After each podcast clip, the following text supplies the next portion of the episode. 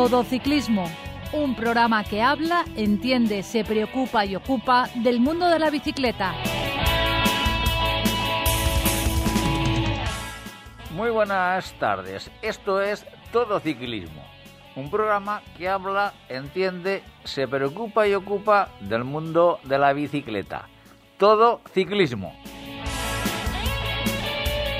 recibir un saludo de Sari Zorio que hace posible que desde el control técnico llegue hasta todos vosotros este programa.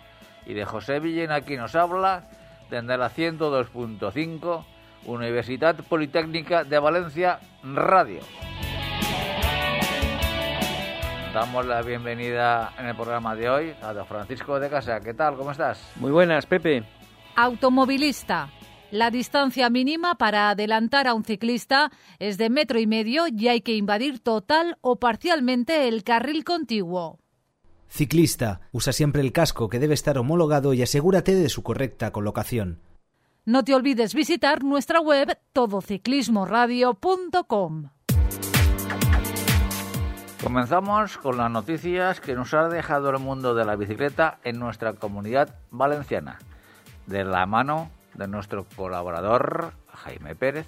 La italiana Marta Bastianelli del UAE se ha impuesto en la cuarta y última etapa de la semana ciclista Volta Comunidad Valenciana Fémines 2022, una jornada de 118 kilómetros disputada entre Sagunto y Valencia. La ciclista italiana ha superado en el sprint a Elisa Balsamo del equipo Trek Segafredo y Susan Andersen del equipo Pro Cycling, segunda y tercera respectivamente.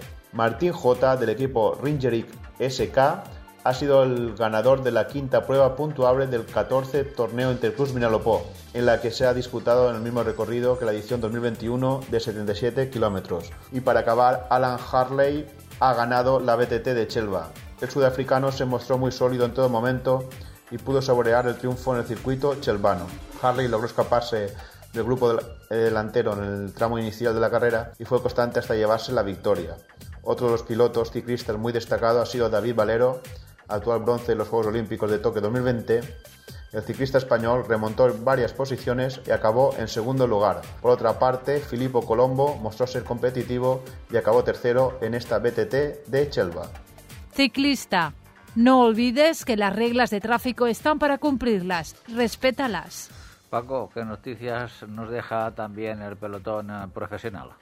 Bueno, eh, vamos a empezar por eh, Van Bleuten, la holandesa de 39 años, nada más y nada menos, que se ha llevado, y del Movistar, que se ha llevado la general de la Vuelta a Valencia hace nada.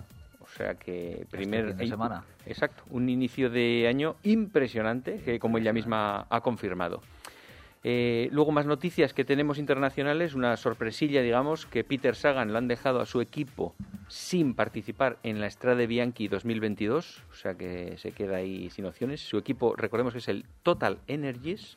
Sí, claro, este, pues bueno, eh, lo que te, en lo que se basa su, su calendario son en las invitaciones a, las- a las grandes. Ya, pero, pero me parece curioso que a un tío como Peter Sagan no le inviten, ¿no? No, pero claro, el problema es que eh, hay unas- un, número de, de equipos para invitar muy limitado y como todos se, se miran su ombligo, cada país pues están viendo a ver qué equipos invitados son a los que le dan la autorización para participar. Efectivamente. Luego ha terminado también la Ruta del Sol, que la ha ganado Bud Poels. Ha hecho tercero Miguel Ángel López, que ya ha arrancado también con la polémica.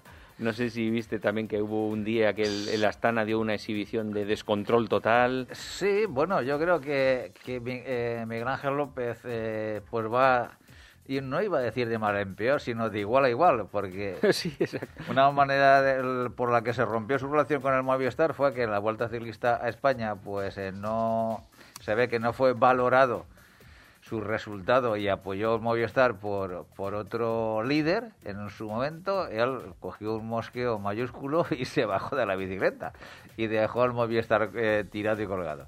Cambió de equipo, está en el Astana y en las primeras de cambio Lo mismo. pues le han hecho más de lo mismo. Yo no sé si es que es un tema de Miguel Ángel o que las circunstancias de carrera son las que son y el director técnico pues se ve que opta en cada momento por la carta o el corredor que, que más eh, garantías de éxito puede tener en ese momento y en esa carrera o en esa vuelta. Eh, Con lo cual a veces no, no coinciden los intereses de Miguel Ángel López con las de, con las de los equipos en los que está. Hombre, la, la verdad es que es para pensárselo. Si siempre coincides tú en ese tipo de historias, igual es que eres el factor común. Nunca Eh, sabes el que no va en, dirección prohibida son los que vienen todos o soy yo el que voy solo en dirección prohibida. Efectivamente. Eh, también se ha disputado la, en Algarve, la Vuelta al Algarve, donde Benepoel se ha desquitado de aquel casi triunfo que todos dábamos por hecho en la Vuelta a Valencia Sí, y señor. que le quitaron. Se ha metido una crono a lo Indurain en Luxemburgo, haciendo una media salvaje por encima de 50 y metiéndole un minuto al segundo, una cosa así, una, una tremenda, tremenda crono Sí, sí, sí. que, vamos, los ha dejado a todos sentados. Este tío va progresando, lo que, lo que me gusta es que va progresando poco a poco. Y se está dando unos portazos, ¿eh? Porque no Sí. es que no esté dándose portazos, no es que Sí, vaya sí, ahí como, como algún otro que todo le sale bien, no, no. A este le están saliendo cosas bastante mal y está recuperándose. Lo que le hace mentalmente más fuerte, yo creo. Claro, pero bueno, es que el deporte eh, no siempre tiene las mieles del triunfo ahí. Es decir, unos días son de cal y otros son de arena. Hmm. Exacto. Luego, eh, Nairo, tu gran amigo Nairo, Hombre, Pepe, mm, que pensaba que no lo íbamos a casi nombrar ya más en el programa, porque Ya, ya, pero cuéntame, cuéntame noticias de mi gran amigo. la verdad es que lo dábamos ya por casi retirado, ¿no? Eh, en hace unos programas que decíamos que ya era difícil que se le viese el pelo. A lo mejor le ha dado alas eh, que su compatriota no esté representando eh, el país, digamos, y ha vuelto a coger las riendas como el número uno colombiano o algo así. Ya, hombre, lo, lo que, lo que sucede, vamos a ver, yo sí que vi el, el- la gran etapa que hizo... En el eh, Tour de los Alpes, de ese el- hablamos. En el Tour de los, Al- de los Alpes Marítimos, que ha acabado este el domingo pasado el- en, eh, en Francia. Y la verdad que hizo el- en la última etapa una exhibición Pero antes había hecho otra también, que había incluso Sí. hecho el com de un puerto por delante de Contador, me suena, me quiere sonar, no me acuerdo en qué etapa fue, un puerto que también superó, hizo un tiempazo tremendo, bueno, bueno. Bueno, pero por delante de contador. Me, me- quiero recordar, pero igual me lo estoy inventando, ¿eh, Pepe? No te lo ya, garantizo. ya, ya. Bueno. Pero lo que sí es cierto es que la exhibición que hizo eh, ayer eh, fue, fue tremenda. Fue de, fue de las de, las de época. Hombre, no te digo que es una cosa histórica, pero sí que es cierto que en el último puerto, a unos cuatro o cinco, porque arrancó casi de abajo. Empezó a arrancar, se fue solo, había dos o tres escapados por delante, los pasó de una manera brutal coronó en primer en primer eh, lugar por supuesto y eh, bajando fue donde le sacó la máxima distancia a, a los perseguidores y donde le quitó el liderato y se quedó con él. Eh, fue tremendo. Le, le metió eh, un casi dos minutos más de un minuto y medio al, al líder y eh, en fin y era algo eh, exagerado porque bueno que le sacaran porque cuando coronaron creo que le sacaba sobre entre 30 y 40 segundos más o menos porque la subida fue eran 5 o 6 kilómetros un puerto tampoco no era muy largo unas pendientes que tampoco eran muy excesivas pero siempre iba a fondo y pensábamos que esa que iba a mantener ya la distancia porque estaba a unos 30 kilómetros de meta cuando coronaron y pensábamos que no sabíamos si iba a tener suficiente eh, tiempo para llegar para llegar a, a meta. No es que tuvo suficiente eh, tiempo, sino es que le Que metió bajando, los demás eran los que claro, bajando les, le- le- les metió a los perseguidores todavía más de un minuto hasta meta en esos treinta y tantos eh, kilómetros que faltaban. Eh, fue, fue impresionante. No, no, fue no. uno de los días de ciclismo cuando uno se levanta del sofá y disfruta del ciclismo de verdad. No, y lo que decía yo que Por igual- un día vamos a ser amigos con Neiro. No, no por uno, ¿eh? que lo que te decía del otro lo he estado revisando y sí que es verdad. En el eh, Montaña de Lure Eh. batió el récord de contador el otro día. Ah, vale, vale, sí, sí. o sea que, Sí, ojo, cierto. que, Cierto, cierto. Sí, que señor. Nairo está que se sale este año, pero recordemos que hace, no sé, dos, tres años también empezó el, eh, la temporada Sí, siendo el número uno el año- arrasando. El año pasado creo que fue. eh, El, el tema es que se prepara los principios de temporada muy fue en bien. 2020 ya eso, ¿eh? Por 2020. Igual sí. Mm. Lo cierto es que se preparan las temporadas muy bien, muy bien. Al principio de temporada se las prepara muy bien.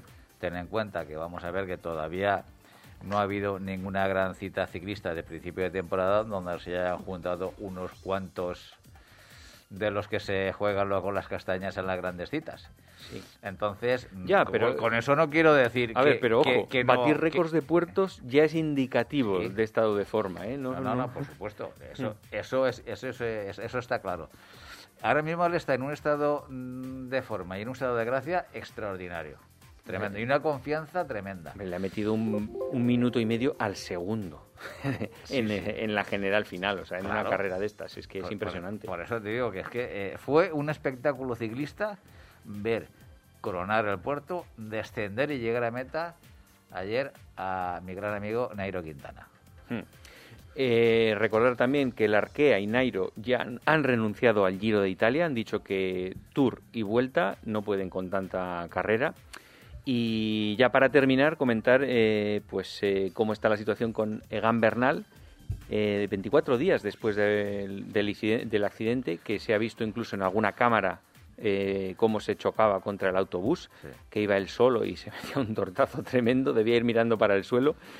Y, nada, lo que dice Lineos es que va evolucionando correctamente. Hemos visto también declaraciones de Nairo en las que él mismo dice que no sabe si en algún momento llegará a estar en un estado de forma para volver a competir por el Tour. Sí, pero lo, importante, lo importante es que ya ha empezado a, coger, bueno, a coger, a montar en bicicleta estática, mm. que empieza a dar sus primeras eh, pedaladas en, en una bici, aunque sea estática y eso ya dice mucho de su recuperación y de su estado de salud. Sí. Otra cosa distinta, como bien dices, es que esto ya luego llega ya a una evolución y a, una, a un nivel mm, ciclista de la que tenía antes del accidente. Eso, pues el tiempo y la recuperación dirá a ver en, a qué nivel puede llegar. Y Egan, de todas formas, bueno, el Ineos lo que quiere es mimarlo mucho, porque ellos mismos eh, están, venga a insistir en todos los sitios, que por favor, que ningún medio de comunicación ni nadie contacte con, con Egan Bernal directamente, que todo se gestione a través de ellos, del Ineos. Quieren tenerlo aislado en una burbuja, pero como es normal. Es lógico, es lógico. Tú ten en cuenta que la cantidad de medios eh, deportivos interesados por la salud de, de, Gan Bernal es, a nivel mundial es, tremendo. Y, mm. O lo coordinan todo a través del equipo o, es que él estaría totalmente desbordado por la atención que reclama la, esta figura deportiva de máximo nivel, a nivel, por supuesto. Entonces, yo creo que ahora mismo Ineos actúa en la línea correcta con Egan Bernal. Mm. ¿Alguna noticia más, Paco? Nada más, no está mal de momento. La semana que viene, a ver qué más tenemos. Pepe. La semana que, viene esperemos que más y sobre todo mejor. Automovilista. Modera tu velocidad al adelantar a un ciclista. Ciclista. Es conveniente que salgas siempre que puedas en grupo. Síguenos en Twitter, arroba todociclismo UPV. Nuestro invitado de hoy ya le conocemos, ha estado en diversas ocasiones en el programa, pero decir de él que empezó a andar en bici en una peña ciclista con menos de 18 años, que le tuvieron que firmar sus padres un papel para poder ir. Eh, luego estudia Administración y Finanzas, se pone a trabajar en ello durante unos años y durante ese tiempo va rumiando eh, sobre si eso es lo que le apasiona o no hasta que decide dar el salto a dedicarse profesionalmente al mundo del deporte. Entonces, pero bueno, antes de adelantarnos a ese final, Pepe, vamos a hablar con él y empezar desde el principio. Él es José Vicente García Chevi. Hola, muy buenas, Chevi. Muy buenas tardes. Bueno, como decíamos, tú empezaste con menos de 18 años a salir con una peña ciclista de forma que tus padres tuvieron que, que firmar la autorización. O sea, ¿por qué empiezas, por qué te llama a ti la atención salir en bici? Pues la verdad es que, fíjate, empecé a salir a los 16 años y si por mí hubiera sido ya empecé a salir con 8. Pero no me dejaron antes tampoco, entonces pues ya salí cuando, cuando me dejaron. Y siempre me ha llamado la atención el ciclismo concretamente, porque yo me acuerdo de pequeño que teníamos, bueno, que seguro que mucha gente de mi edad, eh, unos 30, eh, tiene en su cabeza la memoria de los diarios que hacíamos en los colegios y cada uno escribía un artículo y luego se repartía por todo el colegio. Y yo siempre hacía artículos de ciclismo, todo el mundo era de fútbol, otros de prensa rosa, otros de cantantes, y yo siempre era de ciclismo. Y claro, es difícil hablar de ciclismo cuando no existe internet, pues hablábamos a lo mejor pues, de una etapa del Alpe del Tour de Francia del año anterior y cosas de esas. Así que eh, tiene, va en la sangre, no sé ni por qué, porque tampoco en mi familia hay nadie que sea ciclista especialmente Eh, de, de nunca, o sea, es una cosa que salió conmigo. Chevi, muy buenas tardes. Soy Pepe Villena. ¿Cuánto tiempo sin hablar contigo? Pues hombre, hace poco que te vi yo por ahí que vas a tumbar una bicicleta muy guapa. Cierto, cierto, cierto. Lo que pasa es que muchas veces me saludo a gente y no termino de identificarlos. Pero muy bien, claro que sí, Chevi. Eh, una, un, un, un tema. A mí lo que me llama la atención, a- Sí. aparte de tu juventud y tu edad tan temprana, al- para, a la hora de incorporarte eh, a, a un ciclismo, vamos a decir, mm, social, no competitivo, es eh, porque las salidas con una peña ciclista normalmente son los fines de semana y a un horario que para la gente joven es complicado. Es decir, porque, claro, Es eh, antigente joven total. Claro, porque salir eh, en verano eh, o los días ya donde empieza el, el- el- el- alargar la- las horas solares y, y- y donde el sol sale. La fiesta, dilo, Pepe, la fiesta. Claro. Sí, claramente. Entonces, claro, eso, eh, eh, madrugar tanto con eh, trasnochar, ¿eso cómo lo, lo llevabas? ¿O no lo hacías? Pues hombre, en cierto, en cierta medida lo evitaba. En cierta la medida que podía evitarlo lo evitaba. Evidentemente, no voy a decir que no salía de fiesta porque sería mentir. Lo que pasa es que cuando tienes 21 años o 22 años, pues sales de fiesta y luego eres capaz de casi ir de empalme en bicicleta, porque como lo que dices tú, que no, es un- no tiene un gen competitivo, que es más un deporte más social, pues entonces pues te lo, te lo puedes permitir. Si tienes la capacidad, claro. A, Claro. a partir de determinadas edades, pues ya empezamos a, a chochear bastante en ese sentido, ya no puedes. O, o- o una cosa o la otra, las dos no puedes. Eso, eso Pero sí, sí quiero decir es que sí quiero decir que, por ejemplo, yo nunca he consumido alcohol ni, ni vamos, ni mucho menos otras cosas peores. Mm. Entonces no ha sido muy difícil para mí compaginar ambas actividades sociales, al fin y al cabo. Pero, y, y en esos inicios, que cuando eras pequeño, que has dicho que empezaste así aleatoriamente, sin tener nada que ver con nadie, de lo de- ¿qué, qué ciclistas eran los que te llamaban, la- eran en ese momento los líderes que te llamaban la atención?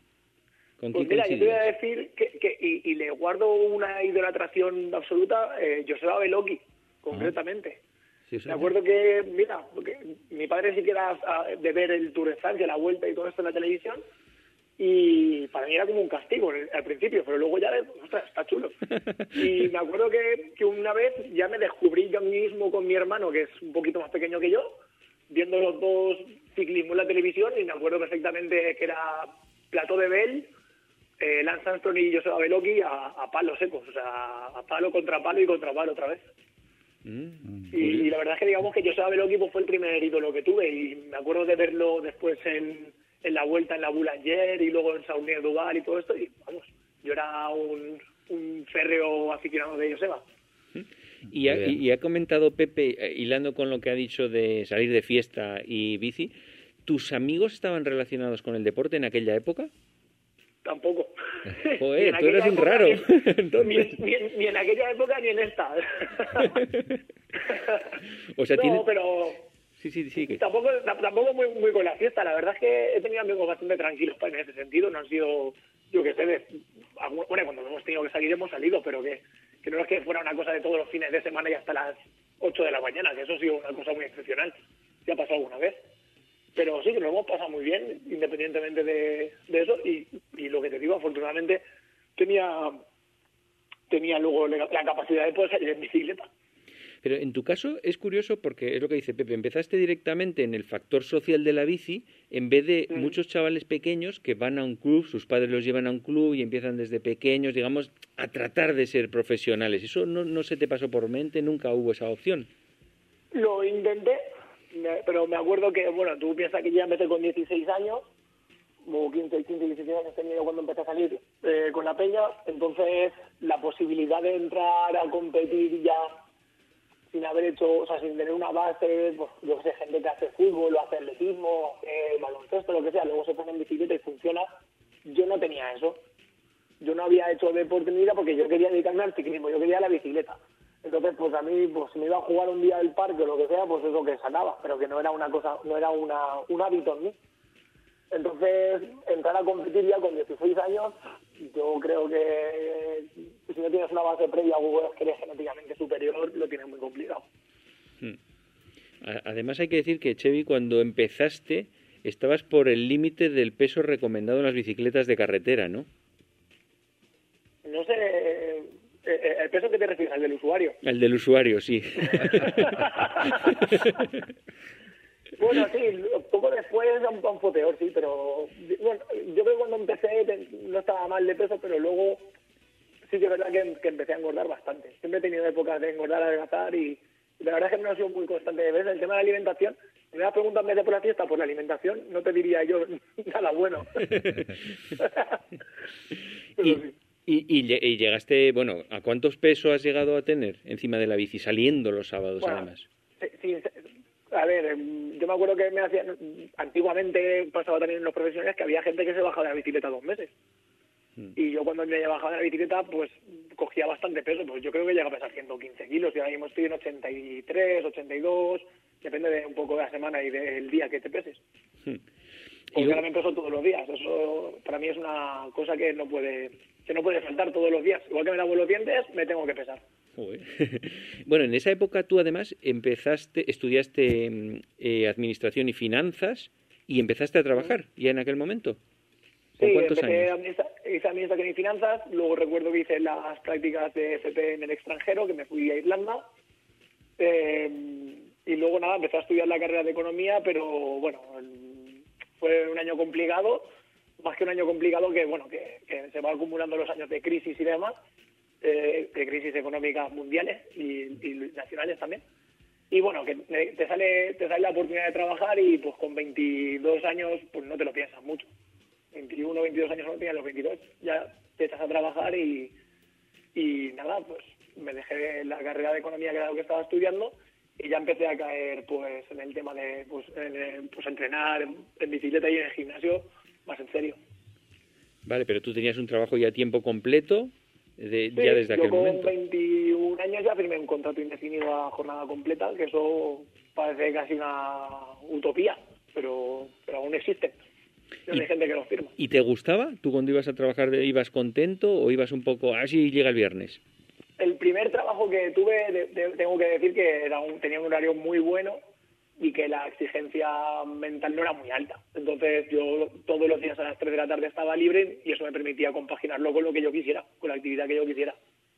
Pero, pero no era apasionante, es lo que me refiero. Tú no, ibas apasionado al trabajo. No, yo creo que hay gente que, vamos, yo creo que el 80% de las personas no trabaja apasionadamente, trabaja en lo que es lo que le puede dar de comer. Lamentablemente es así. Bueno, si coincide que eres el 20% ese, está muy bien, ¿eh? bueno, al final yo creo que todo el mundo busca eso, o, cuando, o si tiene la posibilidad, a lo mejor, yo por ejemplo, bueno, que me imagino que me vas a preguntar por lo siguiente, pues, pues luego te contaré a lo mejor. Pero, pero eso sí, claro. Yo la mayoría de la gente trabaja en lo que le da de comer. Pero, ¿y tú qué rumiabas en el trabajo mientras tanto? Yo, a ver, luego cambié, luego estuve en otro trabajo que era bastante más exigente mentalmente, pero que por las mañanas también me daba para, bueno, pasé de, indefinido, de, perdón, de intensivo mañana a intensivo tarde. Entonces, por las mañanas empecé a trabajar en, un gimnasio.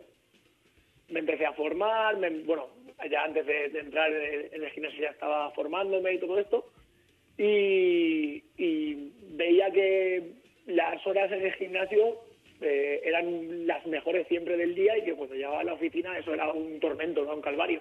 De hecho yo recuerdo ir a vuestro estudio, allá al estudio de, la UPV, eh, saliendo del gimnasio y antes de irme a la oficina.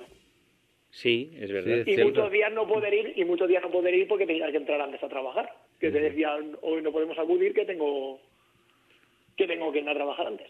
Entonces ahí, esos momentos en los que empezaste ahí en el gimnasio fue cuando dijiste, ostras, aquí me lo paso muy bien, y luego no. Aquí esto hay que cambiar este sistema para vivir más contento, ¿no? ¿O qué?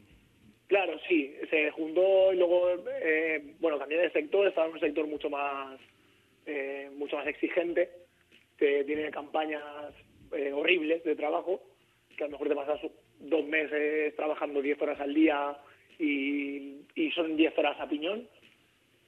Y bueno, pues en el momento en el que es lo que decir, lo que comentaba antes, que entonces en el gimnasio estás de maravilla y luego eh, tú estás por las tardes trabajando y ves que, yo que sé, ves la gente y dices, joder, pues es que la gente se lo pasa mejor por las tardes que por las mañanas, eh, haciendo la misma actividad que hago yo por las mañanas, por la tarde hay más gente. Al final, cuando tenía, por ejemplo, vacaciones en la oficina, pedía que me dieran horas también para por las tardes en el gimnasio, cosas así. Entonces, digamos que al final tu cuerpo te va pidiendo salir de ahí. ¿Y en qué momento haces el clic que dices, me cago en la leche? ¿Ahora o nunca? Pues hay un momento en el que, bueno, que son sectores de trabajo en los que te llevan al límite de tus posibilidades y hay mucha gente que explota. O sea, por ejemplo, yo estuve, yo estaba ocupando el sitio de una persona que se fue una bajada de ansiedad y nunca más volvió a trabajar en, en ese puesto, de lo que de yo. Y vi que, bueno, que se iba a acabar conmigo. De hecho, yo tengo fotos de cuando empecé a trabajar en esa empresa y en ese sector y tenía muchísimo pelo y tres, tres años después ya estaba casi sin pelo. Es alucinante, ¿no? Como se pierde pelo, también los años van pasando.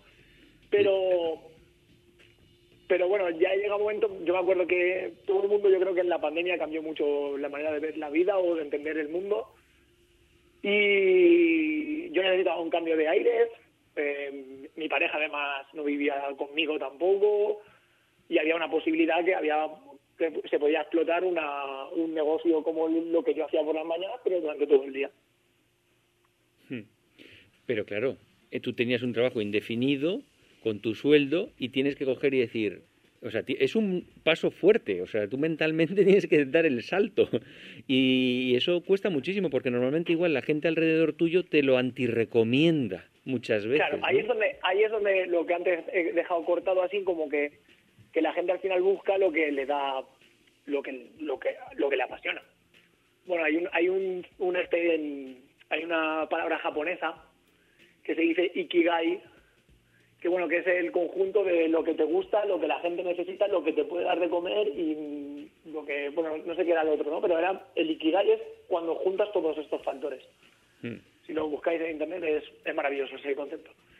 Y lo, pude, lo puedes hacer, que hay gente, es lo que te decía antes, que hay gente que trabaja en lo que le da de comer y otra gente que busca eso. Pero claro, para buscar eso no tienes que tener cargas familiares como era mi caso, no tener hipotecas, no tener ni préstamos de coche, porque además tuve la suerte de menos antes.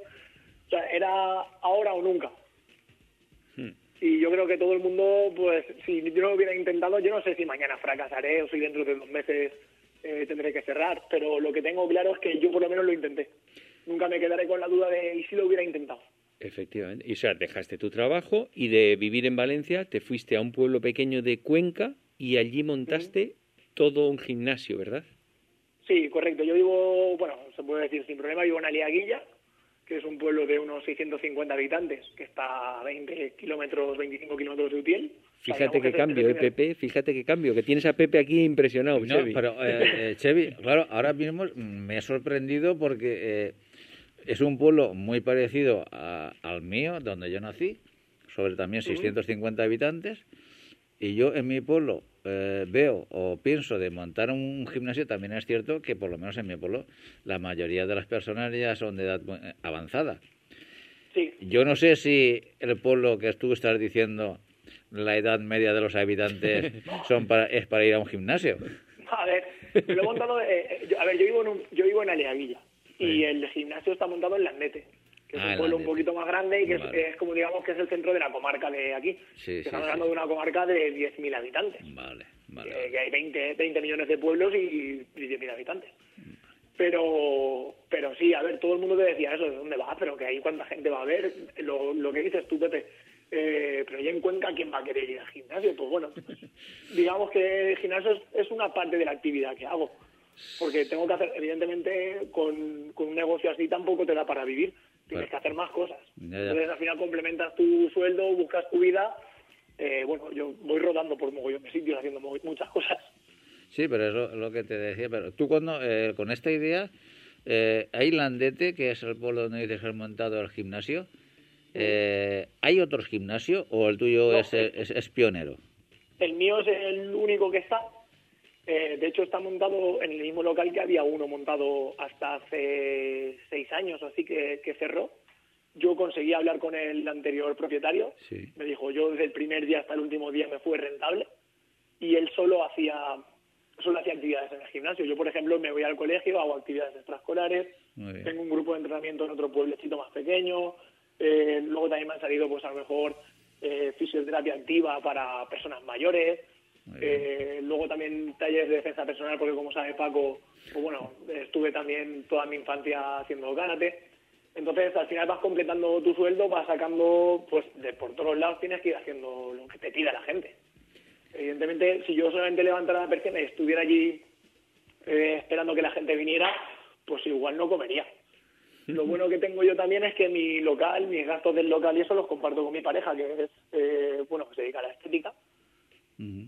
Y entonces compartimos el local y lo bueno es que pues, la gente viene, pues igual que se hace las uñas o se hace un láser o se hace un tatuaje de cejas o lo que sea, pues está viendo que están haciendo actividades y al final acaban picando o bueno, se sienten o les pica en el fondo y de los trapos. Fíjate que se lo están pasando aquí en la de al lado, que están aquí a gritos y pegando saltos y pegándole patas a la bicicleta, yo qué sé. ¿Cuánto tiempo tienes tú el gimnasio abierto? Lo tengo desde mm, finales de septiembre, Finales de septiembre. Medio año. de septiembre del año pasado. Eh, Hemos tenido que batallar con el COVID, Sí, hemos claro. tenido un mes de enero horrible por, por ese tema porque Claro. cogió un brote que cogió todo el pueblo y ese mes pues fue bastante complicado, pero bueno, que eh, espero que no este mes, por ejemplo, haya sido bastante bueno, a ver cómo van los siguientes. La verdad es que eh, te has metido en, en- en- En un- en un fregado. Sí, pero a que ahora está en el 20%. A que ahora estás en el 20% de los que le encanta, Chevy. Yo sí, yo me No, no, considero sí, que sí, ahora sí no. estoy en ese, por- en ese porcentaje de la gente que trabaja por lo que le gusta. No, sí está claro. Es decir, y además, eh, las- yo creo que cuando uno abre un negocio, eh, lo, lo importante es tener unas perspectivas económicas que no sean desorbitadas. Es decir, si, él, si tú, Chevy, eh, estás haciendo aquello que te apetece, aquello que te gusta, y eh, eh, generas beneficios como para poder vivir a un nivel normal, Que en, siempre en un pueblo los requerimientos de gastos son menores también, que Sí, eso es sí, otra ventaja. sí, pero es decir, es que, vamos a ver, es que cuando uno abre un negocio, aunque sea para vender pipas, lo primero que está pensando es saber cuándo me compro el Mercedes. Ya. Claro, entonces, No, ese- entonces ese apague y sentido- vámonos. Yo en ese sentido tenía claro que la cosa era que yo, yo con ganar lo que ganaba en Valencia, pero pudiendo estar más tranquilo y dedicándome a lo mío, eso era más que suficiente. O sea, si tú ganando lo mismo que, que ganas ahora, eh, trabajas en lo que te gusta, no vas Está a disgusto, no estás esperando que llegue el viernes, eso es maravilloso. Está claro. Y sobre... Y Y, ahí, sobre por ejemplo, el trato, el trato con la gente, pues se me, bueno, se me da bastante bien y me gusta Claro. las dos cosas. Y sobre todo hay una, hay una cosa que, que- que creo que, que va en tu favor, es que has comenzado, yo creo que en, en lo peor eh, que Ya. uno comenzar ese tipo de negocio, porque además un gimnasio en una, en una pandemia, eh, pues bueno, corta mucho la inspiración a cualquiera que quiera inscribirse. Y yo creo que a partir de, de ahora puede, si todo va como las previsiones sanitarias. Bueno, pero él también, Pepe, fíjate que busca la multidisciplinar, o sea, Sí, que él sí, sí. está abierto a muchas cosas y a aprender cosas nuevas, además, que eso siempre es una ventaja, porque siempre estás... eh, Sí, correcto. Yo, por ejemplo, lo último que, que, que me, bueno, que estoy mirando, eh, que estoy esperando que, que empiece la- próximamente, es un curso de nutrición para, pues bueno, para ofrecer otra cosa distinta más. Sí, es que al final Claro que sí. se trata de eso, se trata de ir moviéndose, form- formándose y, y, y lo que dice Paco, eh, multidisciplinar. Sí, Yo, por ejemplo, estoy entrenador de dos equipos de fútbol sala en este pueblo, en Landete, Ujú. Eh, y bueno, yo nunca había sido entrenador. Me dijeron, ¿te interesa? ¿Qué, te, te gustaría? Y yo, pues sí, es que no hay nadie que lo pueda hacer o, o que lo hacía no le viene ya bien. Pues bueno, pues dámelo. Claro que Y sí. te vas a entrenar, evidentemente te tienes que, pues eso, pues, a ver, muchas cosas, pues incluso las aprendes sobre la marcha. Claro, y, poner- y ponerte las pilas, porque es que hay gente que también que es muy muy muy cómoda, eh, no tiene Sí. ese, ese ese afán de, de- de superación, de ir formándose día a día, y, y es que si no lo tienes, Eso es básico, Claro. no embaguecerse mentalmente e ir Exacto. aprendiendo cosas nuevas, lo que hace el Chevy. Sí, luego pasa que, que a lo mejor tú piensas que te gusta una cosa, imagínate que te gusta la pintura, Mm. y dices, guay, voy a dedicarme a la pintura. Y luego llega un momento en que dices, ostras, pero es que tengo para saber de pintura, para pintar tal cosa, tengo que saber de tipos de texturas o de yo qué sé, Sí, sí. de, o de materiales. Y ya empieza a agobiarte la cosa y ya deja de gustarte. A mí por ahora no me ha pasado, pero hay gente que evidentemente abandona. Sí. ¿Y, y ha habido algún y, y en tu proceso este que has seguido ha habido alguna cosa que digas esto ha sido un gran error y si volviera a realizar todo el proceso no lo haría? Pues hombre, igual hay cosas que hay, hay cosas que, que, que son mejorables. Yo creo que a lo mejor planteas cosas, ejercicios a, un determinado público que es imposible o que o que es lesivo o tal. Eso evidentemente va con la, con la profesionalización de lo que tú has ido aprendiendo, con tu formación y tu profesionalización. Pero en general, ¿no? Yo creo que hasta la fecha no ha llegado a ese punto que dijera esto no lo tendría que haber hecho, o me podría haber evitado aquello otro, o a qué mala hora me vine aquí. Todavía no ha pasado eso y la verdad es que, bueno, de- dentro de todo, mi suerte es lo que te digo, que no tengo cargas familiares, ni hipotecas, ni nada por el estilo. Y pues bueno, pues tengo por, lo- por lo menos tengo para estar un año aquí y, y ver lo que lo que pasa y cómo funciona, cómo avanza la cosa. Y la suerte mía también es que tampoco que me, me haya ido a Burgos, que al fin y al cabo estoy ya una hora y poco de, de mi ciudad, que es Valencia capital.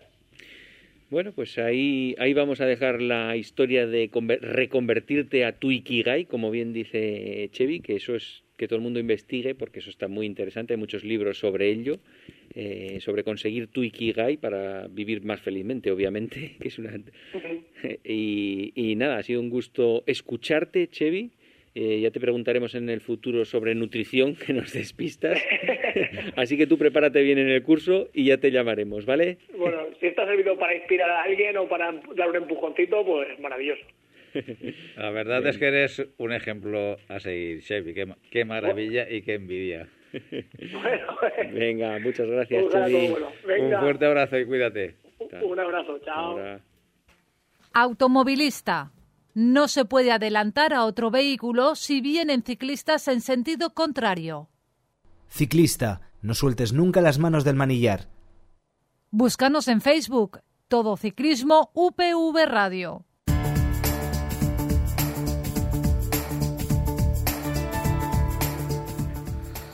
Bueno, vamos a hablar ahora a continuación con don Vicente Atsuara. Vicente, buenas tardes.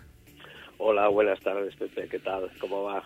Todo bien. Mira, eh, antes de, de seguir en el programa, eh, nos gustaría que oyeses tú y nuestros oyentes el siguiente audio y comentamos. ¿Te parece? Perfecto.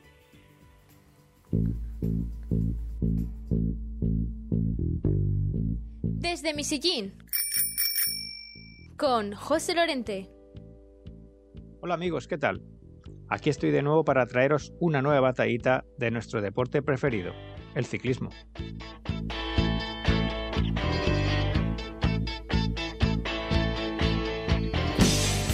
Nuestra historia se desarrolla a finales de abril de 1988.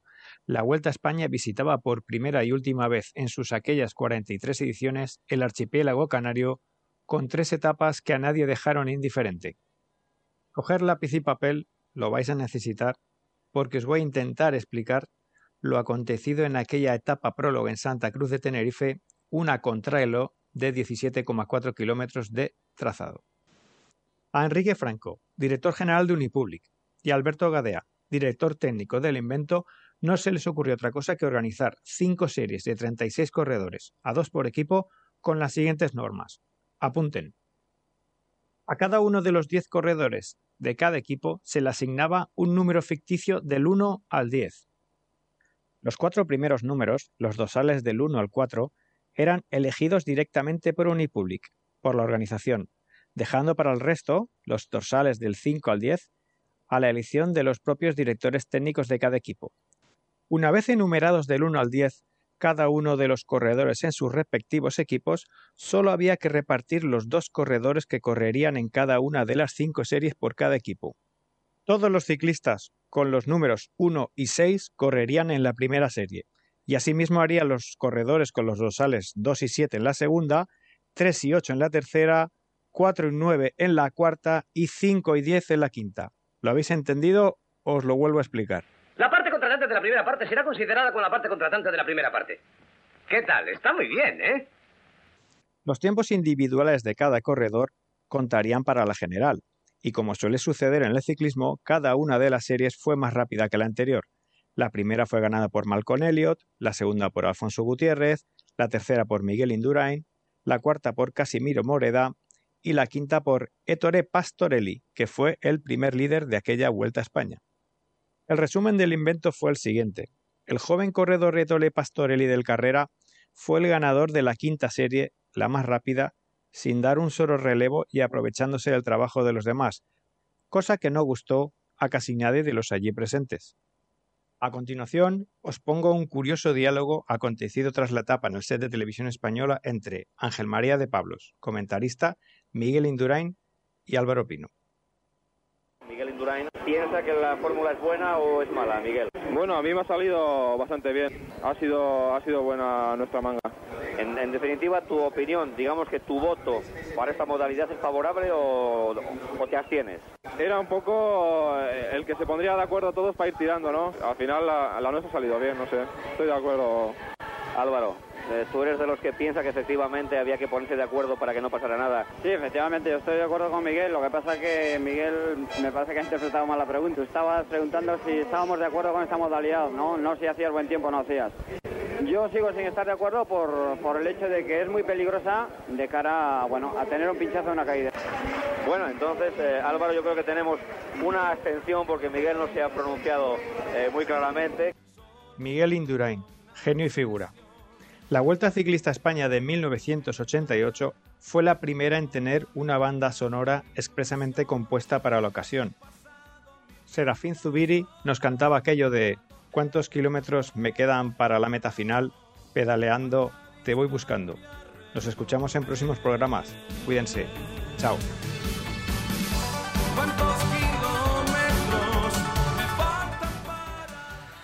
Bueno, hemos escuchado un audio más que interesante. a mí. Yo no lo recuerdo. A ver si Vicente se acuerda de aquel, de aquel evento. Yo tampoco, ¿eh? Y que conste que yo, eh, vamos, la- el año 88 la Vuelta a España sí que la seguí. Ya, yo también, y, y no me acuerdo Sí. de aquello. Lo que pasa, ¿sabes lo que pasa? Es que, fíjate, mm, es una etapa prólogo y las etapas prólogo en principio son las que menos interés tienen porque eh, es una cosa que se va por segundos, salen todos escapados, o sea que igual, igual, igual se me pasó. A mí no, no me quiero, no me quedo constancia, pero desde luego la veo imaginativa, perdón, y ganas de, ganas de hacerlo distinto, pero a mí, Hombre, yo creo como que dice, creo que Álvaro Pino a mí no me dice nada, yo no, realmente.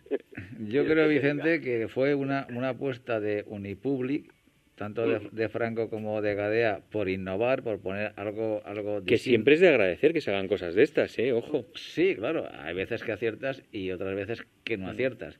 Lo que está claro que, que bueno, cuando tú haces una contrarreloj por equipos, tú puedes con tu equipo, a ver, eh, bueno, eh, tienes ahí, estás entrenándola, estás practicando y bien, esto es parte del trabajo de un equipo. Pero cuando dos de, de tus corredores van en, la- en una serie, otros dos en, la- en otra serie y, de- y demás, eso sí que depende bastante del azar, de que eh, Claro, eh, las claro. series, eh, los corredores que conforman cada serie, se pongan a disputar realmente en serio. Con lo cual, esto al final, eh, aunque sea una cosa puntual de un día, no, no resta para que les metas o, o metas una serie de segundos de diferencia en la clasificación general. Con lo cual ya vas arrastrando un hándicap que, que para que Miguel Indurain entiendo que a lo mejor a él no le iría muy mal ese día, pero para otros igual sí. Eh, yo no, no termino, yo no termino de ver el, el, el tema de que eh, los equipos se, se vayan mezclando mm, componentes de, de los distintos equipos dos a dos. Así visto ahora parece como una absurdez, ¿no? Pero, pero oye, es una cosa a innovar que siempre joder, puede, puede salir bien. Eh, Si nos quedamos siempre con el mismo rollo, igual eh, a la Pero, larga... pero para mí, cuando tú te estás jugando eh, tiempos en una vuelta ciclista, eso mm, el- el- tú te lo tienes que estar jugando dentro de tu equipo, dentro de lo que cada eh, organización ciclista pues invierte en, en, en entrenamientos, preparación eh, y, y demás. Pero aquello que luego eh, un organizador por ver mm, a ver si sale el sol hoy o no, pues apuesta. ¿Yo qué quieres que te diga? Eh, eh, es que a, a lo mejor es el trabajo de, de- de- de un equipo. No es que te lo tiren, porque 17 kilómetros y medio en lo que consistió la prueba es cuestión de segundos, pero es que hay veces que una vuelta ciclista se ha decidido Sí, por eso es lo segundos. que, lo que no sabemos, Pepe, son los segundos que, que sacó. No, no sé si lo ha dicho, pero yo no, no lo he captado. Los no. segundos que el ganador sacó a los demás. Es decir, esa, esa ventaja fruto un poco de la casualidad o la carambola o que ese día yo así. Realmente eso es lo que no sé yo exactamente si tuvo importancia. ¿no? Pero, pero Vicente, sé. ¿y sabes cuál fue el podium de esa vuelta? Ya dicho sea de paso. Pues a ver, el 82. fíjate, Yo no tengo la memoria de nuestro amigo Paco Frank. El Ese- Paco Fran ese- seguro que se lo sabría. sí. Por eso te lo digo. Esto sí que- esto sí que es un atraco, Vicente, ¿eh? Esto es un atraco en toda regla. Sin Kelly. El gran Sin Kelly ganó. El Sí. segundo fue Raymond Dichen a 1.27 y Anselmo Fuerte tercero. Son, son- son Kelly, sí. Que por cierto, eh, a todos nos asombró un tío que, bueno, era mm, razonablemente completo, pero desde luego no destacaba ni mucho menos en la montaña y nada. El hombre, no sé cómo se lo eh, se las arregló el equipo suyo y los demás que tampoco atacaron cuando tenían que atacar, pero la verdad es que para mí, para fue una, una sorpresa muy grande que Son Kelly ganara la vuelta esa. ¿Vosotros os imagináis este, este modelo de, de etapa de- o de prólogo de una de las tres grandes eh, a fecha de hoy? Hoy en día es imposible. Porque tal como está, la, tal como está la- la- el ciclismo, hombre, eh, en el 88 los equipos eran también muy profesionales, estaban ahí, pero yo creo que ahora mismo el profesionalismo está hasta, hasta tal punto que esas variables no se pueden dejar sueltas. Yo, ¿Tú no lo ves así, Vicente? Sí, sí, totalmente. Hoy día se va. Bueno, hoy día en ese deporte y en muchísimos, o sea, lo que antes se, medían segundos, luego se medían décimas y al final en milésimas en algunos deportes. Y en esto pasa lo mismo, o sea, antes era por minutos y luego son segundos y, y al final acabemos con las décimas. O sea, es que se van afilando tanto, van apodando tanto, gracias a pinganillos, gracias a mil cosas, pues que, ¿sabes? Aquí al final, pues. Eh, Sí, ha cambiado todo, el tema ese ha cambiado muchísimo. Cierto. De todas maneras, yo mi opinión en ese aspecto, una cosa que últimamente no se pro- no se prodiga mucho, yo creo que ha habido a grandes vueltas que no, no han tenido, ¿no?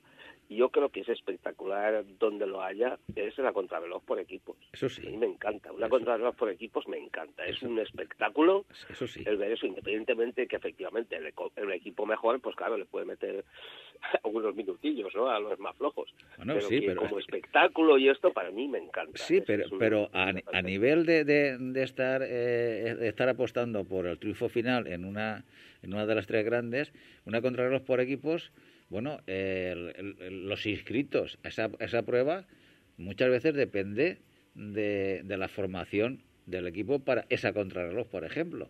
Donde a lo mejor Sí, se te- sí, está se- claro. se- de- entre un equipo y otro, dependiendo de los kilómetros, le puedes sacar minuto o minuto y pico.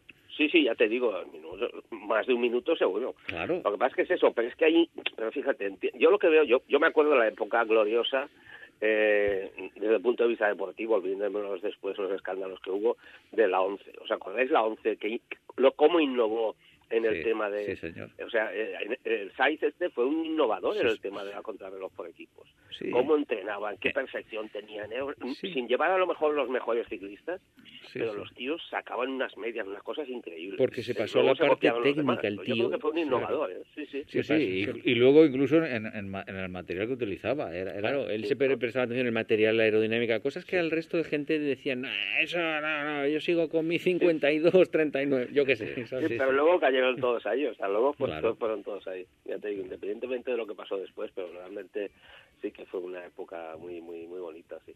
Vicente, hoy nos ibas a hablar de sensaciones sobre la bici. Bueno, pues yo te... Son cosas que tengo yo aquí apuntadas, ¿sabes? Yo cuando, bueno, salgo en bici, tengo cosas, pienso cosas, llego y las apunto. Digo, mira, pues algún día, sabéis que esto de, de hablar por la radio lo mismo que el tener una página o cualquier cosa de esas periódicas, pues a veces es complicado porque llega un momento que dices, "Mm, no sé de qué hablo, o sea, es que no- se te acaban los temas, ¿no? Entonces siempre es bueno tener un poquito algo apuntado y alguna nota, ¿no? Este, este tema, venga, vamos a empezar. Va un poquito del tema de sensaciones, pero referido un poco a, a, a lo que es la tecnología hoy día y lo que es la manera de ir en bici de toda la vida, ¿sabéis? Entonces, eh, estamos en una época de, de grandes novedades tecnológicas. Es evidente que esto se, se- se- cuando pe- pensábamos que ya no podía salir ninguna novedad más, nos la sacan. Porque estamos así, estamos así. Viene lo, lo inimaginable, ¿no? Y claro, la bici pues no podía quedarse atrás. De entrenar por sensaciones, eh, de hace varias décadas, eh, pues se pasó, ¿os acordáis al pulsómetro? Cuando se, se Sí. inauguró el pulsómetro hace pues 40 años o 50, no sé cuántos eran, pues aquello fue una revolución, ¿no? La gente todos mirando las pulsaciones y tal y cual, claro. Había gente que decía, no, no, yo continúo en- yo entrenando, yendo por sensaciones. Otros, no, no, no, yo al pulsómetro. Claro, ahora eh, parece que, bueno, ahora ya hace un poco de tiempo, pues el pulsómetro parece que ha quedado obsoleto y ya, ya, ya todo el mundo reniegan de los pulsómetros. Y lo que se lleva es el medidor de potencia. El que, el que, como dice, el que no lleva un medidor de potencia no es nadie en este negocio, ¿no? Sí. Pero la pregunta, la pregunta que me hago yo para el aficionado de a pie, eh, es decir, es indispensable, eh, es imprescindible un, un, un medidor de potencia, porque claro, mm, independientemente de, de- del entreno para competición, que efectivamente es, es, es, fundamental y por eso lo gasta todo el mundo, pero claro, reflexionando lo que es el aficionado, pues eh, yo creo que lo que le interesa básicamente es al ciclista que sale periódicamente y que sale con la peña y que entrena dentro de su nivel y se esfuerza. Es el estado de forma en que te encuentras. Es decir, oye, ¿cómo, aparte de la sensación, midamos algo? Es decir, vamos a cuantificar un poquito cómo me encuentro yo. Entonces os voy a decir un- una cosita que yo eh, llevo haciendo hace tiempo y supongo que mucha más gente la hace, ¿no? Pero bueno. Eh, pensamos, por ejemplo, en las cuestas. Como todos pensamos, es más fácil medir una cuesta que no en un tramo recto, metiéndote ahí a todo lo que des. Y eh, las cuestas son más, más llevaderas, ¿no? Más, más, más sencillas y menos, menos ajetreadas. Entonces, pues pensemos en una cuesta. En, ese puerto que conocemos bien, que hemos pasado muchísimas veces por ahí, que sabemos casi hasta los baches donde están, ¿no? Bueno, pues entonces, eh, una manera muy sencilla de saber cómo te encuentras es la siguiente. Memorizar en, un tramo de ese puerto, memorizar la velocidad a la cual nosotros, cuando estamos bien, solemos ir en, ese tramo. ¿Qué velocidad vamos? En ciertos puntos clave de esa subida. Suelen ser pues, los típicos, que llega un momento que vas al 6 o al 7 y se pone al 8, o, o lo vas al 8 y se pone al 10, y- entre curva y curva, cosas de estas. Pero claro, muy importante que es, aparte de memorizar la marcha, o sea, la velocidad a la que subes, es la marcha, o sea, la marcha, la, la, la relación de cambio que tú estás utilizando. Es decir, porque eso también te da una idea de, de- la fuerza que tienes y cómo, cómo vas de, de desahogado, ¿no? Entonces, si tú eh, combinas la relación de cambio que llevas con la velocidad a la cual estás subiendo, aunque parezca muy simple, pues es una medida muy, muy, muy, muy cuantificada y muy exacta de cómo te encuentras de esto. Entonces, yo esto después lo añado a otra cosa que también lo tengo apuntado también aquí de, reflexiones de estas, y es un- una cosa que, yo creo que, todo buen ciclista tiene que saber. O sea, igual que un conductor de, de, coches o conductor de Fórmula 1 sabe exactamente cada curva con qué velocidad tiene que entrar, si entra en tercera, en cuarta, quinta, sexta. Entonces, nosotros, yo creo que el buen, el buen ciclista se esmera un poco en decir, vamos a ver, en tal sitio, ¿cuál es el, desarrollo que tengo que llevar yo? ¿Cuál es el, el, óptimo, vamos, el con el que mejor voy? Y entonces lo tienes memorizado y tú llegas a un sitio y automáticamente es una cosa, o sea, llegas, pum, pum, pum, que hay que bajar tres piñones, pues se bajan tres, que hay que subir dos, se suben dos. Entonces, si tú sabes el- la, la marcha que llevas y lo y lo eso lo unes al tema de la velocidad y el, y el tramo en que estás, para mí es una manera muy sencilla, aparte que es muy entretenida también, porque claro, muchas veces cuando vamos en bici buscas cosas también para entretenerte, ¿no? Para que no se te haga aquello tan pesado. Y eso tan sencillo. esa Pero- Vicente, yo- es la que es la que yo Pero ahora ya se ha inventado, Vicente, ya se ha inventado, yo no tengo potenciómetro, por ejemplo, y, por vosotros por lo que veo tampoco, pero eso ya se ha inventado, o sea, es como si me dices, no, ahora que se han inventado los móviles usa el teléfono fijo, pues es absurdo. No, no, pero vamos, Re- realmente no, no, yo- te da yo- todo yo- ya. No, pero yo lo veo, yo lo veo di- distinto desde, desde el punto de vista tuyo, porque yo lo que entiendo que eh, Vicente nos quiere, nos quiere narrar, pues le está contando. ¿Es disfrutar del momento o qué? No, es, es dis- disfrutar del momento y no, te- no tenemos por qué el cicloturista base Mm. tener toda, todo el equipamiento un- puntero. Hombre, eso- porque, eso porque, está tam- claro. porque tampoco nos lleva a nada. Entonces, No, no, yo- exactamente, exactamente. Claro, Es yo eso, lo que entiendo la que... finalidad. Exacto, la ¿no? finalidad de- Claro, de- de- Nosotros de- no vamos a competir, te no vamos a llega- competir. Exacto. nosotros. Te llega al final a lo de siempre, a, a con tus amigos ir un poquitín más porque en las mismas horas de entrenamiento haces más, si, si utilizas metodologías más de ese, de ese tipo. Sí, pero vamos a ver, la, la historia es por qué queremos ir más. Es naturaleza humana. No, no, no, no, no es naturaleza humana porque llega el sábado y al colega de, de turno pues le quiere sacar aunque sea 5 centímetros cuando Por, por el plurito Por el y- bocadillo que sacaba y Pepe. por, y, por, y por el ego por el ego que, que- que- que tenemos. Y, y es que es así porque la bicicleta, la bicicleta es muy competitiva. Entonces para para autochequearnos nosotros sin necesidad de nada extraño ni raro ni demás lo que nos acaba de contar Vicente es básico. Es, es además es que eso sí que es una una una piedra de toque para saber en qué estado te forma porque no es lo mismo subir No, en puedo los- asegurar que no falla, ¿eh? no falla. Eso no Claro. falla. Sí, pero si tú tienes un potenciómetro que no sé cuánto- ni cuánto valen ahora los baratos y te pone 220 vatios y tú te encuentras muy bien o muy mal, sabes perfectamente que realmente estás en ese estado de forma, no en el Pero- que tú piensas. Pero que vamos, estás. pero ¿para qué queremos un potenciómetro y gastarnos una- un, un- un dinero que no, que no nos conduce tampoco a, a nada? Bueno, a ver, sí, pero si empezamos ya en el bucle ese, ¿para qué quieres una bici de No, no, 5.000? no, eh? no, no, el problema no, vamos, no es lo mismo llevar una bicicleta, con, una bicicleta con medio kilo más que con medio kilo menos. Porque eso sí que es evidente Sí, que, que bueno, que, que, que tú, con respecto a otro compañero que la su bicicleta pesa medio kilo menos, vas en una inferioridad de condiciones. Eso está claro. pero para eso te has gastado 2.000 euros más para gastar para medio kilo menos. Y el potenciómetro a lo mejor te había de- permitido entrenar de otra forma que habrías ganado esos segundos que ganaste por el medio kilo menos, de forma más sencilla. Yo no lo veo así. Bueno, Paco, per- perdona, es Sí. que, pero es que es que tú estás introduciendo el factor entrenar para ganar. Sí, el eso es verdad. Factor competitivo. Claro. Entonces, es que yo yo no lo enfoco así, yo lo enfoco en la satisfacción personal de saber, oye, pues me encuentro bien, pues estoy bien. Eh, eh, Es una cosa individual, o sea, que luego es evidente que si vas con más gente, pues unos van mejor un día, otros van peor, no sé qué, además eso se cuentan, pero que una manera, además, y, y otra manera os voy a decir, ten en cuenta que que yo creo que sobre todo a una cierta edad el cicloturista debe de, de enfocar, aparte de como un deporte, lo debe de enfocar como, como un medio de, de estar saludable, estar sano. Esto lo hablamos cuando ya hablábamos del tema de la COVID. O sea, yo creo que, que es un es un factor de salud. Es decir, ¿y te lo apuntas yo en el- un el- Excel? El, practicar, el, el practicar el ciclismo como un ejercicio, como un Sí, deporte. Totalmente lo tengo como un factor de salud.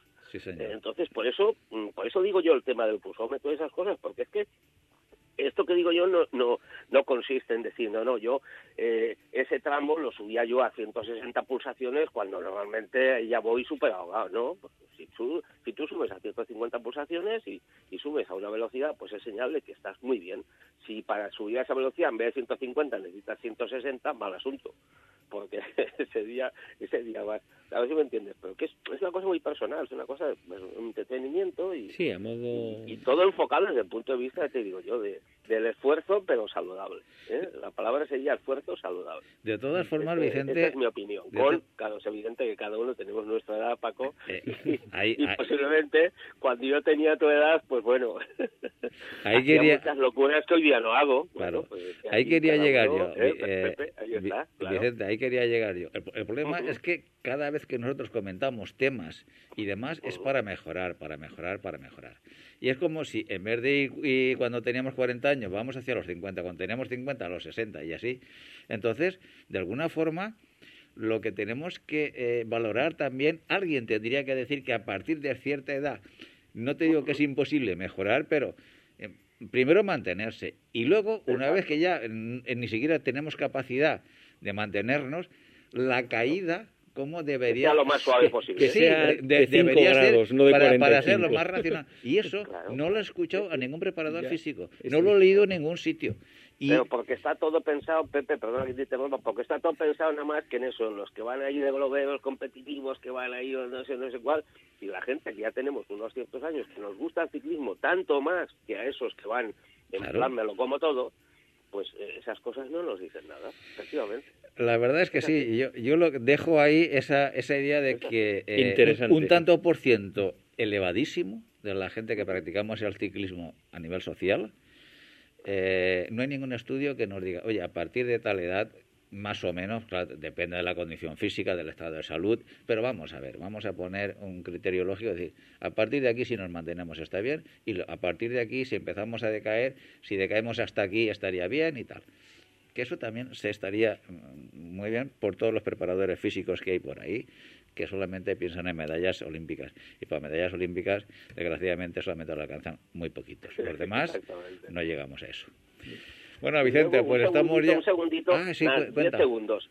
Recordar a la gente lo importante que es, mm, si se hace un ciclismo deportivo, si tengas la edad que tengas y efectivamente cuanto más edad mejor, hacerse un test de esfuerzo. Eso sí. Periódicamente hay que hacerse un test de esfuerzo, ver cómo tenemos el corazón, ver cómo tenemos el pulso, ver cómo tenemos la tensión y con cierta garantía hacer esas cositas que sin ser barbaridades, pues sí que supone un, un, un, un- esfuerzo. Es evidente, subir a 150, 155 pulsaciones para la gente normal es una barbaridad a una cierta edad, pero si tú estás bien, pues he hecho un test de esfuerzo, me ha dicho el médico que puedo subir, pues ya está. O- Eso nada más quería comentar, eso que la gente que se nos quede en la cabeza. Claro que sí. Palabras sabias, Vicente, una vez más. Pues eh, gracias por tu colaboración en el programa de hoy, Vicente. A vosotros, con mucho gusto. Bueno, y ya estamos fuera de tiempo. Antes de despedir el programa, recordar la etapa que tiene prevista la Peña eh, de la Universidad Politécnica de Valencia para el próximo eh, sábado. Destino, Benavites. Hora de salida, ocho y media de la mañana y un total de 95 kilómetros tienen eh, la culpa. ¿Dónde está eso? ¿En Castellón, Pepe? Cerca, ahí en la frontera, al lado de Torres Torres, bajándola, bajando Torres Torres un poquito por ahí cerca. Muy bien. Muy bien, pues don eh, Paco, nos vemos, nos escuchamos el próximo lunes. Hasta la semana que viene, Pepe. Y a todos vosotros os esperamos el próximo lunes a partir de las seis y media de la tarde y los jueves a partir de las 12 del mediodía. Ser eh, felices.